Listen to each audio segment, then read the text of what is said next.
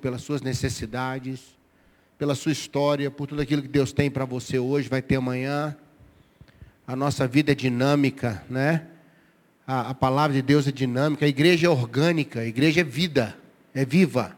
São pessoas. Se tivesse ninguém aqui, irmão, esses bancos não louvam a Deus, não. Não é? Mas a Bíblia diz: todo ser que respira, louve ao Senhor.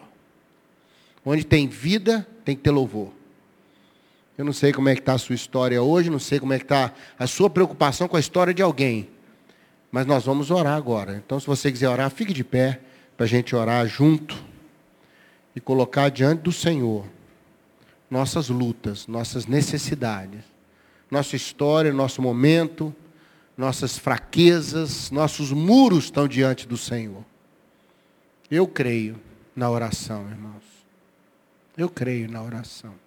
Né, Suzana? A gente crê. Né, Silvana? A gente crê na oração. Né, Dilma? Nós oramos porque cremos. E cremos porque oramos. A gente ora porque está crendo. E passa a crer no que orou. É assim que é o processo, sabe, Uri? A gente vai, vai intercambiando fé e oração. Ora, aí vem ação. Vamos orar, né? Pai, eu creio, eu creio na oração. Muito obrigado para os irmãos puder, podem estar aqui hoje, nesse momento conosco, que não é um ritual, não é um culto de programa, é uma agenda do céu. É um momento onde nós damos oportunidade, paramos nossa vida, paramos os momentos, podíamos estar fazendo tantas coisas agora, mas escolhemos estar na tua casa, e o Senhor nos deu saúde para estar aqui. Meu Deus, que que privilégio. Quanta gente talvez queria tanto estar aqui no culto hoje, não pode, está impedido por uma série de coisas. Mas nós estamos aqui na tua casa. Não só nós que estamos aqui orando agora, todos os nossos amigos e irmãos que estão junto conosco, em vários lugares do mundo agora, podendo receber uma palavra, uma oração. Ó oh Deus, muito pode, por sua eficácia, a súplica de quem foi justificado. Somos justificados, somos justos no Senhor. Nessa hora eu coloco cada pedido, cada irmão e irmã que está de pé aqui agora, com sua necessidade, sua preocupação, sua ansiedade, sua história, seu momento, sua impossibilidade, seus questionamentos, seus temores. Ó oh Deus, nós colocamos nas tuas mãos agora. Davi disse: Deus, nas tuas mãos entrega os meus dias. Não há um lugar onde tenhamos mais confiança de entregar do que nas tuas mãos. Jesus na cruz, no momento sublime, disse: Ó oh, Pai, ó oh, Pai, nas tuas mãos eu me entrego. Entrego o meu espírito. Ó oh Deus, abençoa o nosso Brasil. Tantos cenários diferentes, tanta confusão, meu Deus. Tanta instabilidade. O papel da igreja é orar e abençoar a nação.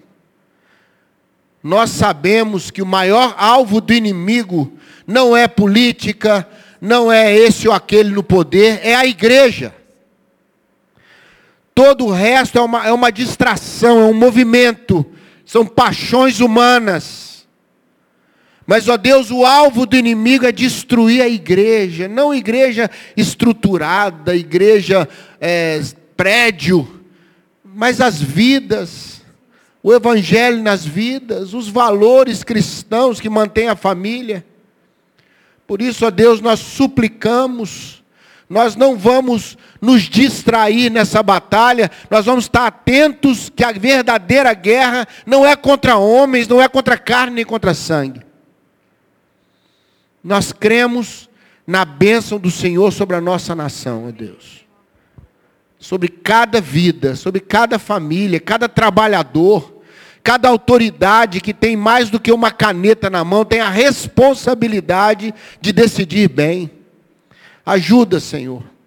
Ajuda a nossa nação, ajuda cada família, ajuda a nossa história, abençoa as igrejas.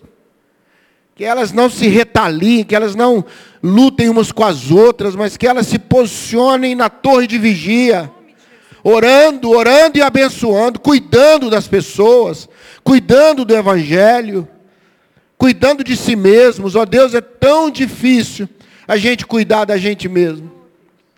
Mas nós suplicamos a tua bênção, Pai, no nome de Jesus. Amém. Você crê nessa oração? Amém. Amém. Vamos sentar então e vamos orar cantando agora. Amém.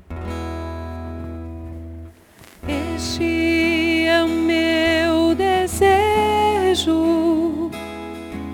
Senhor,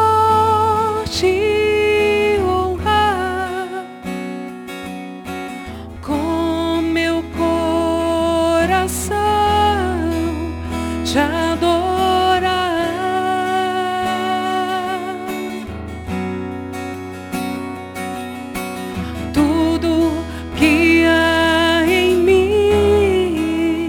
Diga ao Senhor.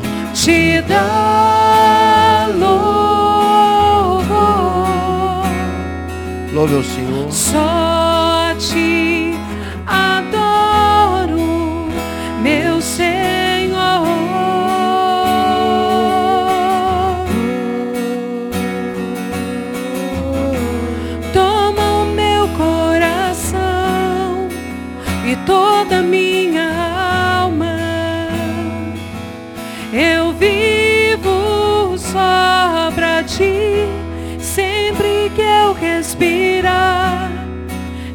vez que eu acordar, faz o teu querer em mim. Aleluia. Este é o meu desejo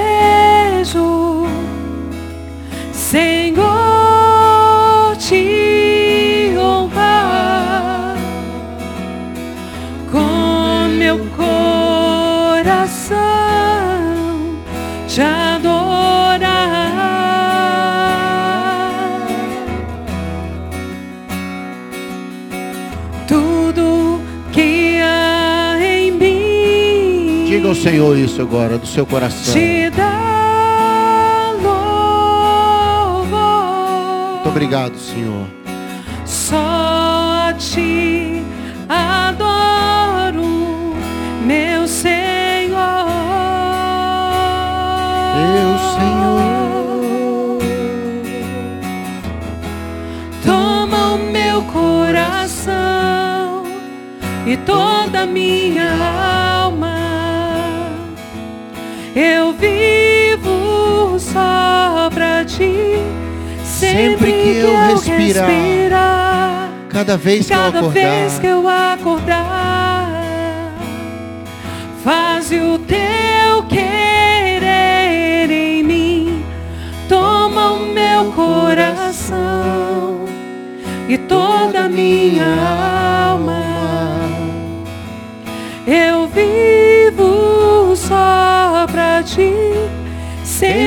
que eu respirar cada vez que eu acordar, faz o teu querer em mim. Amém, Jesus. Amém. Obrigado, querido. Glória a Deus. Vamos para a palavra de Deus um pouquinho? Vamos ouvir, vamos pensar biblicamente, vamos. É, eu não sei se eu vou conseguir passar tudo hoje. Se eu não conseguir, a gente faz em duas vezes, tá bom? Terça-feira que vem, eu estou pensando em voltar aqui, não sei você, não, mas eu, não é? Terça-feira que vem nós estamos juntos nessa parada semanal, sabe, Cláudio? Para a gente dar uma. para olhar para cima. A semana toda você está olhando para frente, está olhando para trás, já notou isso? Ou você está olhando para os lados, está olhando para você mesmo? Não é? Não é, pastor? A gente está tá olhando, olhando as possibilidades, olhando o que, que tem lá na frente, o que, que tem atrás. Aí na terça-feira à noite a gente dá uma parada e olha para o céu. Isso é bom, né? Repara como poucas vezes você olha para o céu. Se você não prestar atenção nisso, talvez você passe uma semana inteira sem olhar para o céu. Lá da, na sala lá do nosso apartamento tem um cantinho lá que é onde eu faço devocional de manhã. Ele fica bem na janela assim. Eu chamo de castelo, é meu castelo ali.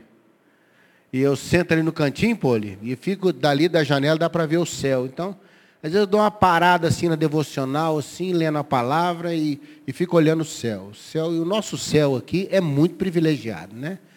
Não é à toa chama Belo Horizonte, né?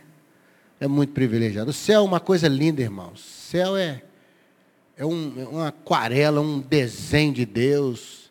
Estava indo para pregar em Pedro Leopoldo domingo à noite, estava o final de tarde, aquele céu, mas parecia uma pintura, parecia uma um quadro que Deus foi assim pintando. Deus ama a sua criação. Deus é extremamente cuidadoso, amoroso, criativo. Eu queria compartilhar com você hoje Provérbios 9. É, o assunto é muito forte, muito sério. O título da mensagem é o convite da loucura. Quando a loucura nos convida. Ah, uma das maneiras em Provérbios, vamos a partir do verso 13, é personificar conceitos. Isso era um, um estilo antigo. Eu pessoalmente gosto muito dele.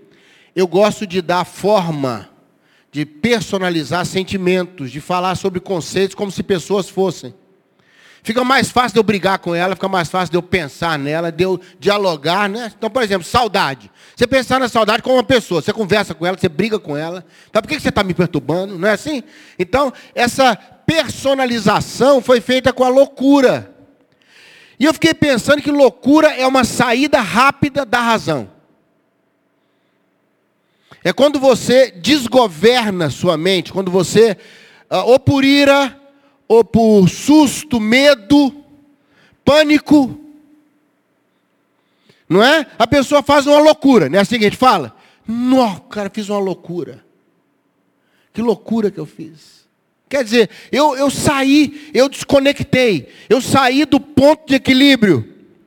E eu acho tão interessante nesse texto, do verso 13 até o 18, que é o que nós vamos trabalhar, esses cinco versículos, que mostra o perigo quando a loucura convida a gente, e o perigo maior ainda quando a gente aceita o convite da loucura.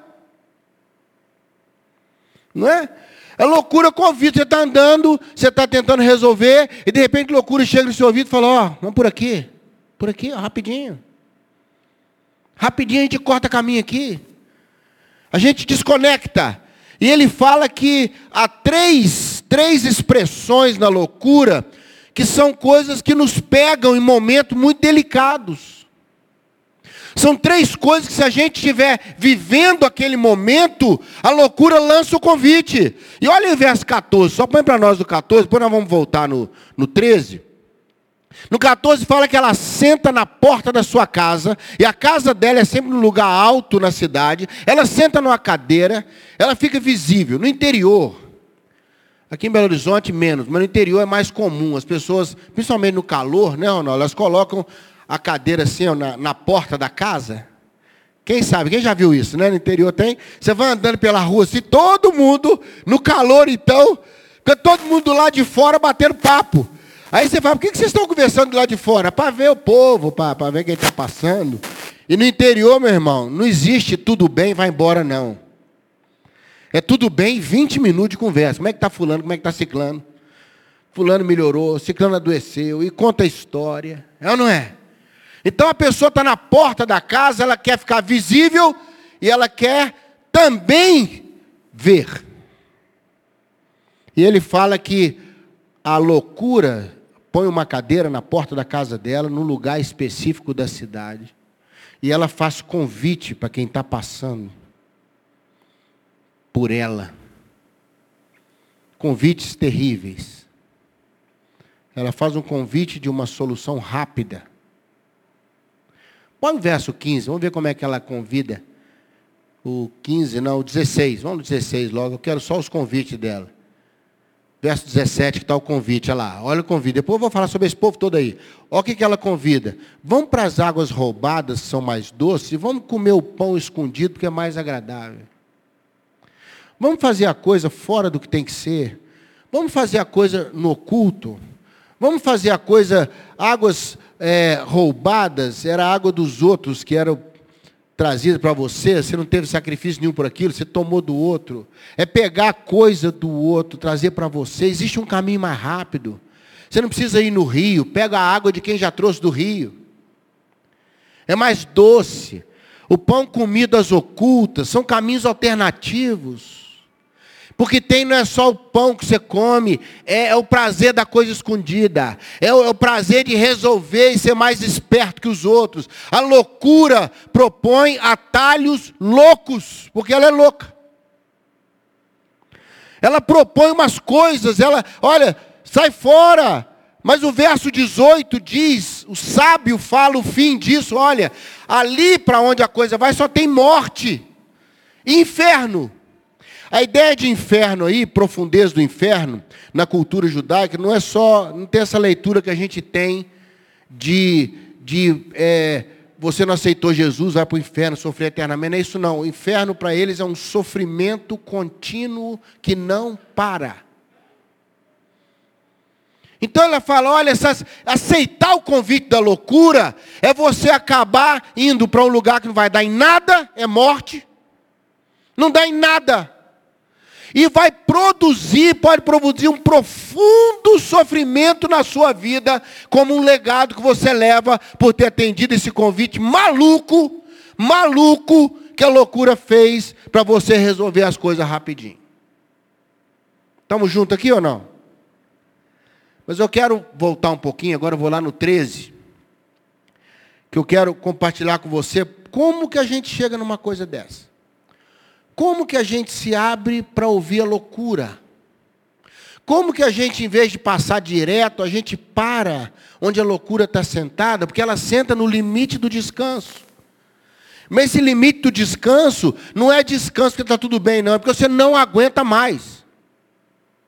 Existe um limite que a pessoa, é a ideia aqui no, no, original dela sentar na porta, essa porta que a loucura senta, não é um lugar de descanso porque está tudo bem e você vai descansar, doce é o sono do trabalhador, não.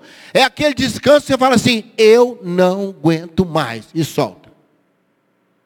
Entendeu o que estou falando ou não? Está no limite.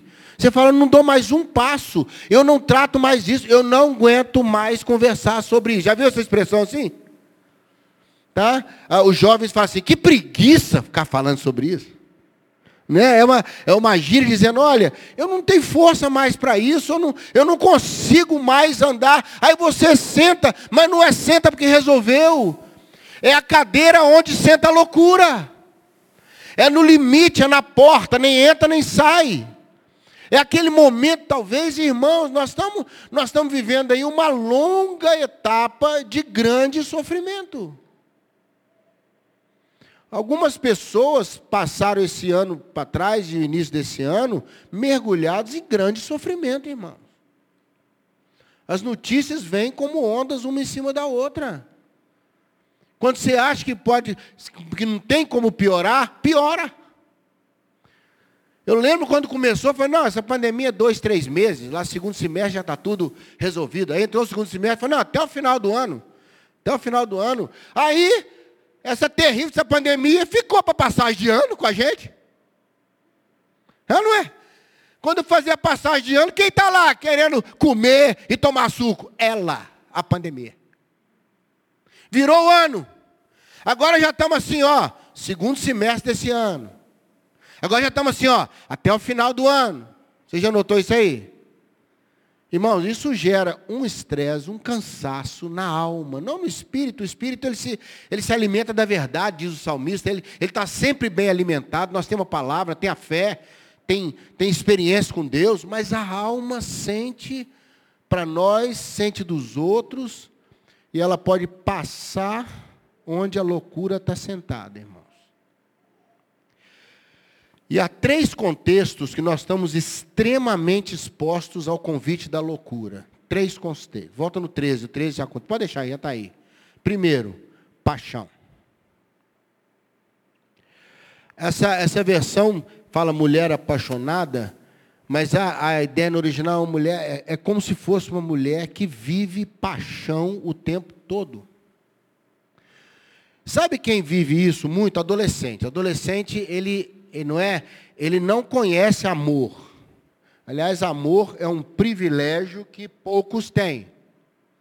A banalizar a palavra amor, e ela hoje é o mesmo que gostar, que, que curtir, que ter prazer, tudo é, tudo é amor.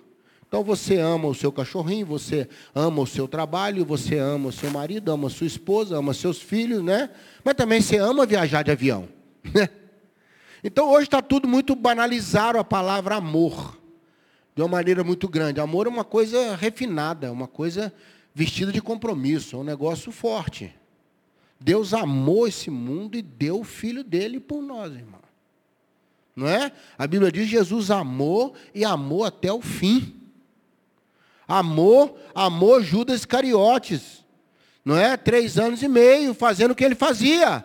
A Bíblia diz que ele roubava há muito tempo, que ele era dissimulado há muito tempo. Ele não teve um surto na última ceia e foi lá entregar Jesus, não. Ele vinha num processo de, de, de frustração com Jesus. Ele tinha uma expectativa muito grande que Jesus ia ser o grande revolucionário.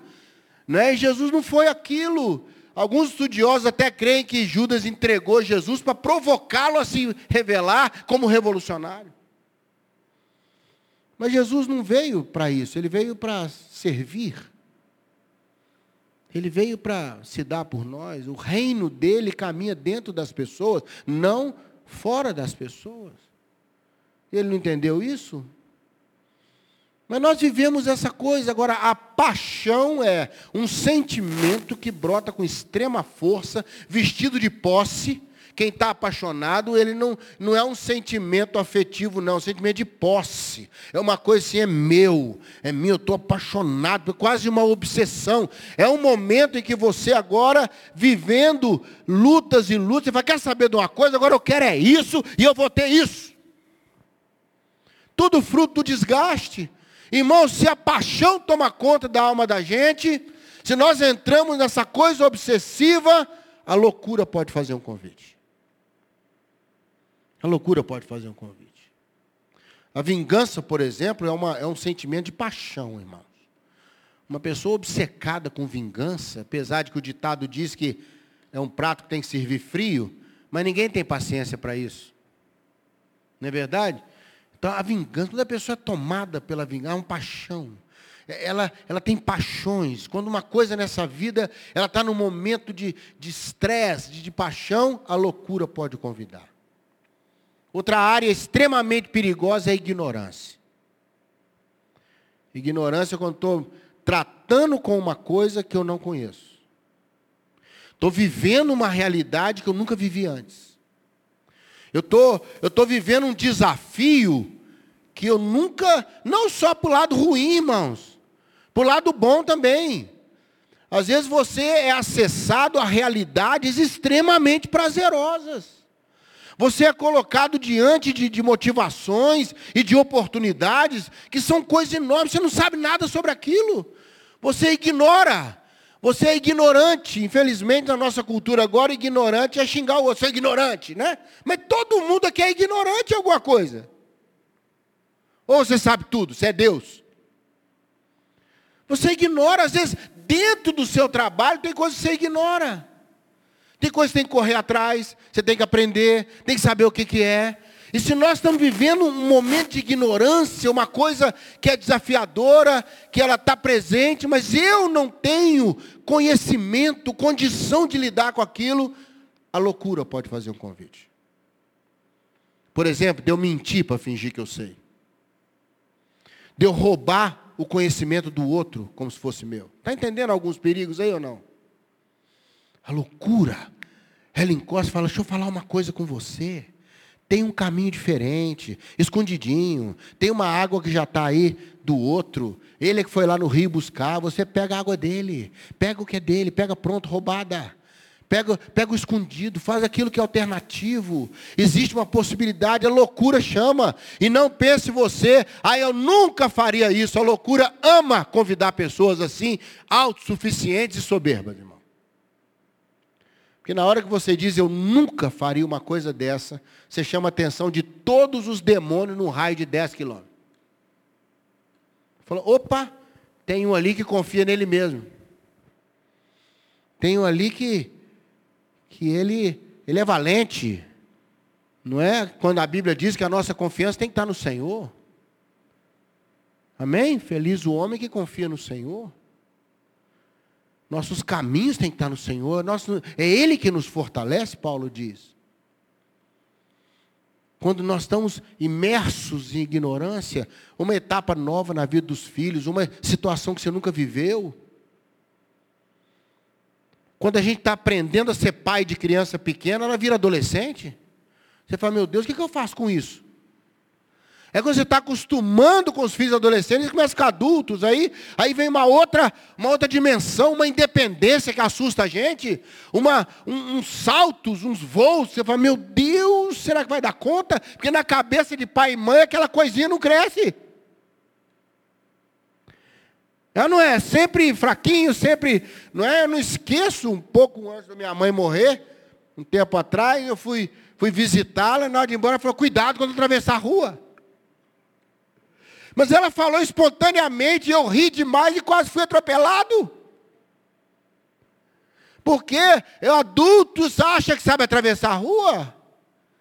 Ela falou espontâneo na cabeça dela, eu sou aquela criança que não sabe atravessar a rua. Mas a vida é diferente, tem coisa que a gente não sabe. E a loucura fica esperta.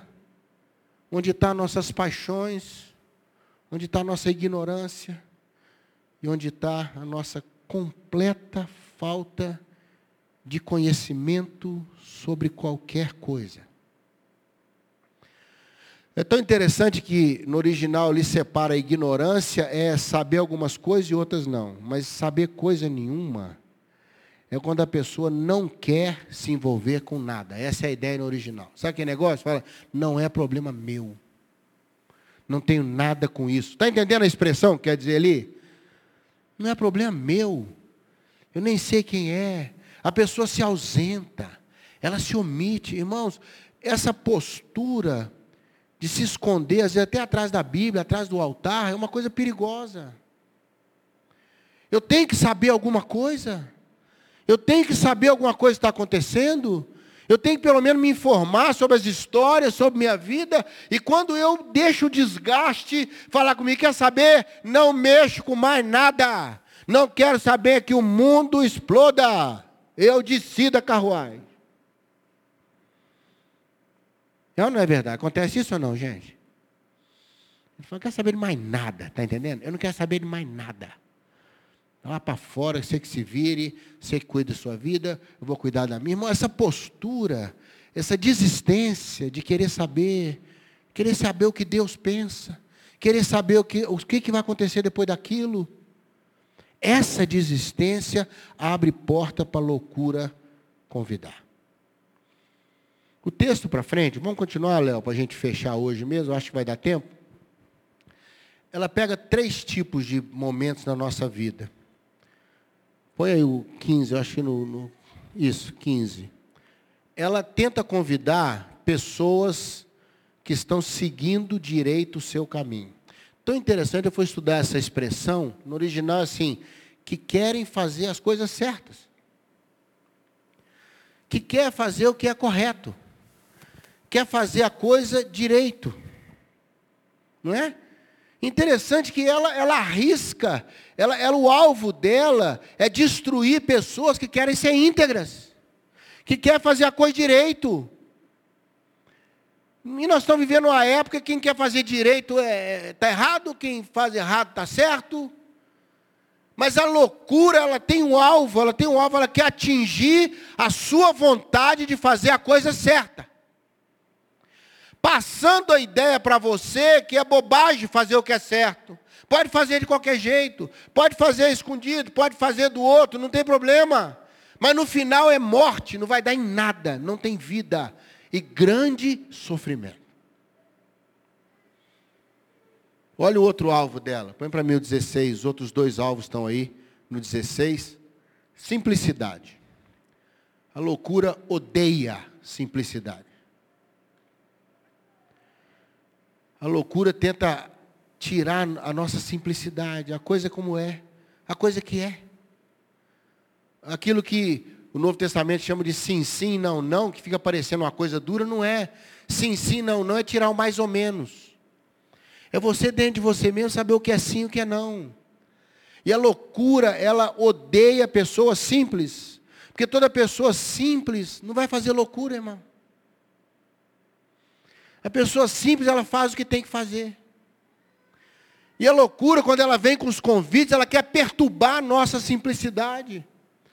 Ela quer pegar a gente naquele momento ali, ó, o terceiro tipo de público dela é quem está com falta de senso. E no original é insensato. Está agindo de uma maneira não muito consciente está agindo assim impressionado com alguma coisa, está sendo levado por aparência, está preocupado com o que vai acontecer, está agindo sem a, a, sensatez devida. Então ela quer destruir a loucura, irmãos, ela vem para atacar a gente, que a gente está fazendo de correto, na nossa simplicidade e na nossa falta, às vezes, de condição. Condição mesmo de agir com profunda sensatez. Muito difícil você ser sensato o tempo todo. Não é, não é, Fran? Muito difícil.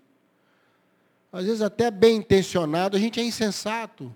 Fala antes da hora, antecipa alguma coisa, é, precipita, a falta de senso aí, falta muito, fala sobre precipitação, sobre antecipar certas coisas. Certas notícias, irmãos, tem a hora certinha de dar. A resolver um problema, às vezes, não é dar solução, é achar uma maneira de administrar até que. Isso também é solucionar. É fazer do tempo um sócio para a solução, muitas vezes.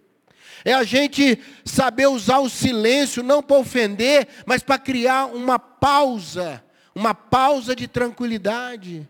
É entender que o outro não é você. Entender que eu não sou o outro que cada um tem a sua história, a sua maneira, até a sua visão de mundo. Eu queria então pedir essa noite que Deus nos abençoe e nos proteja da loucura. Amém, querido? Da loucura. Como é que Ele vai proteger a gente? Vai nos ajudar nos momentos de paixão. Né? Volta lá no 13 para a gente firmar com o pessoal isso aí. Os momentos de paixão, o momento de ignorância e o momento que a gente desilude que a gente está completamente sem querer saber de coisa alguma que está acontecendo. Um cansaço. Um cansaço. Que Deus te proteja nesses momentos. Recebe isso aí? Que Deus proteja você. Entrei no momento de paixão, quero resolver isso, agora eu vou fazer. Você está na paixão, meu irmão. Ou na ignorância. Ou naquele momento de desilusão. Plena. Que Deus te proteja nessa hora. E por outro lado, põe aí o 16, querido, que Deus fortaleça a sua vontade, um pouco 15, desculpa. Que Deus fortaleça a sua vontade de fazer o que é certo. Amém, querido? Que você continue seguindo direito o seu caminho. Ah, mas tem gente que faz não sei o que e se dá bem. Vai dar bem nada. Vai dar bem nada. Você não sabe lá na frente. Não se iluda com o tempo chamado hoje. Existe um pouquinho para frente. Existe a história seguindo o seu caminho. Não fica preocupado com isso. Segue, faz o seu caminho direito. Fábio, põe sua cabeça no travesseiro à noite e dorme. Está entendendo? Não porque você fez tudo certinho, mas você procurou fazer o que era certo, direito. Faz direito. Faz direito, vai fazer, faz direito. Ou então não faz né? Vai ajudar? Ajuda direito. Vai se comprometer? Se compromete de verdade. Vai ficar na sua? Fica na sua em paz. Que Deus te dê graça para andar direito. Ponto 16 agora. Que Deus te abençoe na sua simplicidade, irmão. Seja simples mesmo. Não estou falando para ser ingênuo, não estou falando para ser enganado, mineiro, né? Que usa uma expressão. Não seja bobo. Não é nada disso, estou falando para ser simples. Sabia que Deus é muito simples? Sabia que, que há uma bênção para quem é simples? Várias vezes em Provérbios ele diz que o simples é abençoado. Simples é aquela pessoa descomplicada. Amém, querido? Descomplicada. Que Deus te abençoe para ser descomplicado, irmão. E acima de tudo, que Deus nos dê sensatez, bom senso, sabedoria para lidar com as coisas. Saber que aquele momento vai gerar um novo momento. Saber que tudo, muitas vezes, não tem preço, tem valor. Deus abençoe sua vida. Recebe essa palavra. Vamos pedir que o Senhor nos proteja. Eu não quero aceitar esse convite da loucura, não, irmão. Ela vai ficar sentada na porta lá e vai convidar mesmo toda hora. Mas nós temos uma chance de dizer não para a loucura. Amém? Vamos orar sobre isso? Recebe essa palavra hoje? Que Deus nos livre. Convite é coisa gostosa, viu, irmão? Convite surpreende a gente, mas da loucura não. Da loucura eu não quero, não. Não quero convite nenhum dela para nada, nem para perto, nem para longe. Vamos orar? Pai, obrigado pela riqueza, pelo, pela luz que a tua palavra traz para nós, pela, pela realidade com que ela nos ajuda no nosso dia a dia. Ó oh Deus, que ao longo dos momentos que estamos vivendo, que nunca a gente aceite o convite da loucura na nossa vida. Que a gente não saia, ó Deus, por atalhos, por outros caminhos, que a gente siga direito o nosso caminho, de maneira simples, sensata. E nos momentos, ó Deus, de paixão, de ignorância, de desilusão, que sejamos protegidos pelo Senhor. Livra-nos do mal, é a oração, Senhor. Lá no Pai Nosso, livra-nos do mal. E um dos males terríveis é aceitarmos o convite da loucura. Ajuda-nos, Senhor. Nós já fomos convidados pelo Senhor. O convite que nós precisávamos já recebemos do Senhor. Vinde, vinde a mim. Vinde a mim, todos vós que estáis cansados e sobrecarregados, e eu vos aliviarei. Já fomos convidados. Não precisamos de outro convite. Ajuda-nos, Pai, no nome de Jesus. Amém, Senhor. Amém? Pastor, alguma coisa? Tudo ok? Semana de paz para você, sem loucura, viu? Deus te abençoe.